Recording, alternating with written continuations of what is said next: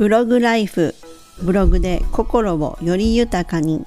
メイさんです。ブログを始めたことで日常が変わっていった。と感じています。ブログを始めたい。始めてるけどなんかしっくりこないって人に向けて役立つ情報をお届けします。ぜひチャンネル登録よろしくお願いします。前回のエピソード10では全体的な流れを作るためには流れに乗って無事に着地点にたどり着く記事をね書く手順をお届けしましたタイトルと見出しが重要だということがねお分かりいただけたかなと思いますで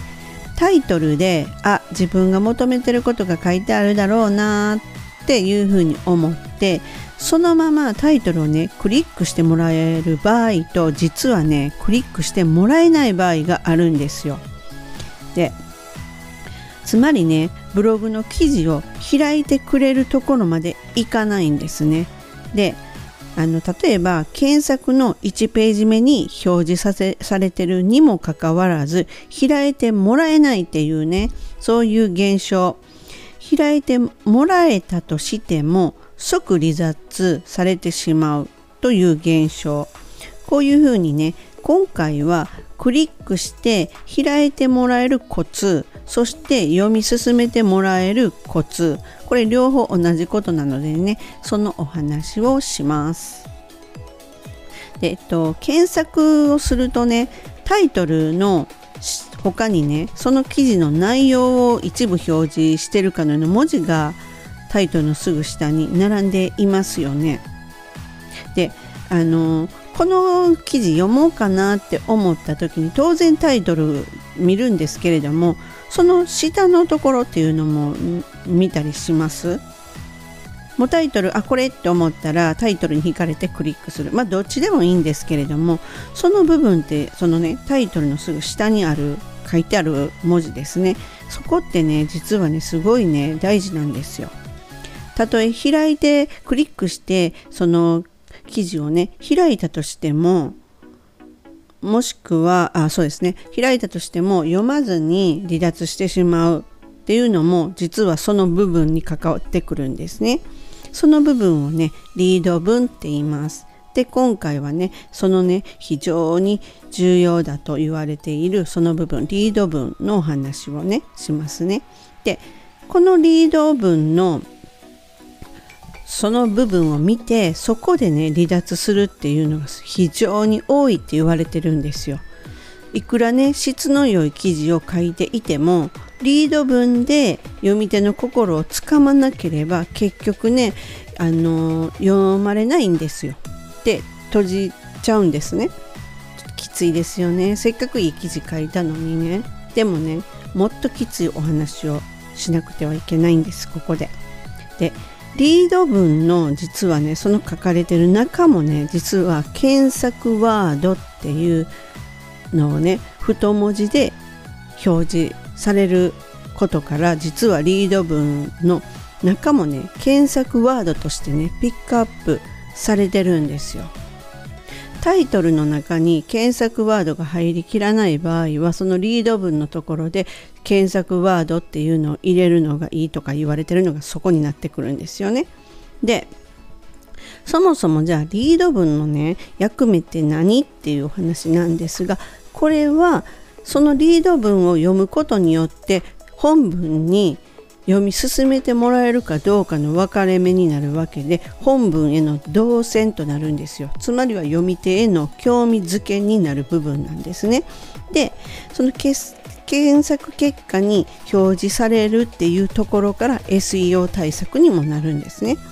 でじゃあリード文のね位置と文字数っていうのはっていうところのお話します。でリード文の位置っていうのはこのアイキャッチ画像と次の大見出しの間そこがリード文になります。で文字数は300から500文字がいいとされています。で、まあ、リード文はねあの読み手の心をつかんで読み手のね心に届く文章を書く場所だっていうふうに思ってもらえればいいと思うんですよそういうふうにねその読み手の心をそこで掴んだら読み手は読み進めてくれますし読み手がいやちょっとつまらなそうやな自分が思ってる内容はなさそうだなって思ったら離脱します。なのですごく重要な箇所になります。でね例えばなんですけれどもねちょっと私あのリード文の例を言ってみますね。えっとまず1つ目あなたは英語を話せるようになりたいと思ってますよね。この記事を読めば英語を話せるようになりますよ。ここまでです。リード文ね。次のリード文いきますね。あなたは英語を話せるようになりたいけど自分に何が足りないのかわからないんですよね。昔の私も全く同じで何をどうしたら通じる英語が話せるようになるのか分からずもがいていました。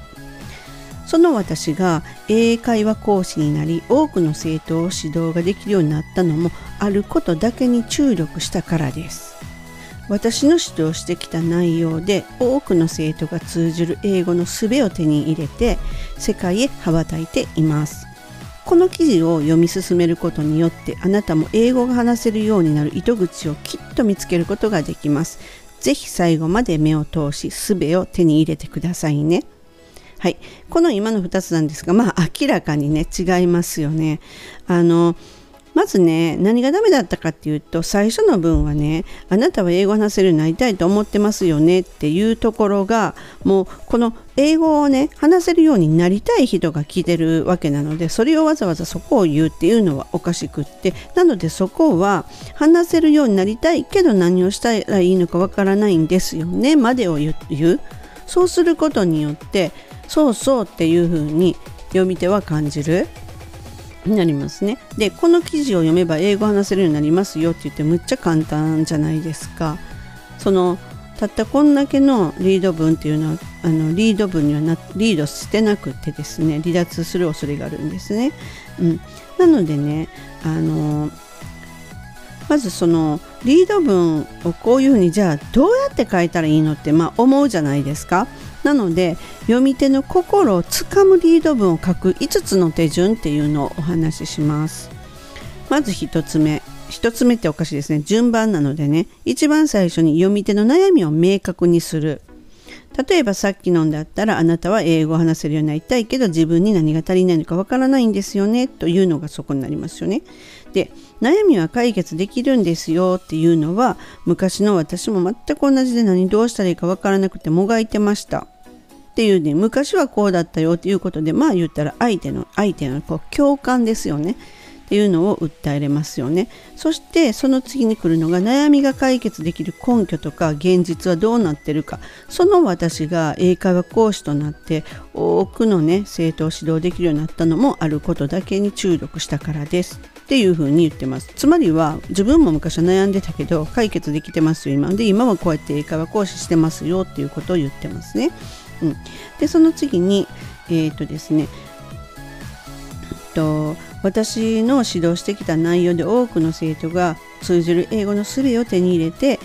世界へ羽ばたいています。あここの部分がですね現在はどうなってるかっていうことになりますね。うん、でこの記事の内容の要約を次には書きます。この記事を読み進めることによってっていうところですよね。この記事を読んだらどういうことがねあのどういうようなことが書いてあるのかということをここに述べます。で最後はですね読み終えたらあなたが得るものはこんなもんですよっていうことを表あの示すので是非最後まで目を通して術を手に入れてくださいって言ってるんですね。ということは読み終えるとそのねあの英語が話せるような術っていうものをね手に入れることができますよってなると本当に悩んでる人は何をしたらいいかわからない人っていうのはよし読んでみようっていうふうに思うじゃないですか。こういうようなねリード文っていうのを書くことによってあの読み手の心をね掴むことができるっていうことです。でまあ、リード文は読み手ファーストっていうのを最も意識して読み手の悩みに共感したものを書くっていうことをね心がけられるといいですよ。でねあ自分のために書かれた文章だってあ私に言ってくれてるあ僕に言ってくれてるっていうふうに思われる文章っていうのを書くっていうことですね。でこのリード文をあのもったいない使い方をしているならばねこの機会にぜひね見直しされることをお勧めしますはい今回はブログのリード文の重要性と書く手順っていうものをねお届けしました本日はこの辺で最後までお聴きくださりありがとうございますではまたすぐお会いしましょう。メイさんでした。バイバーイ。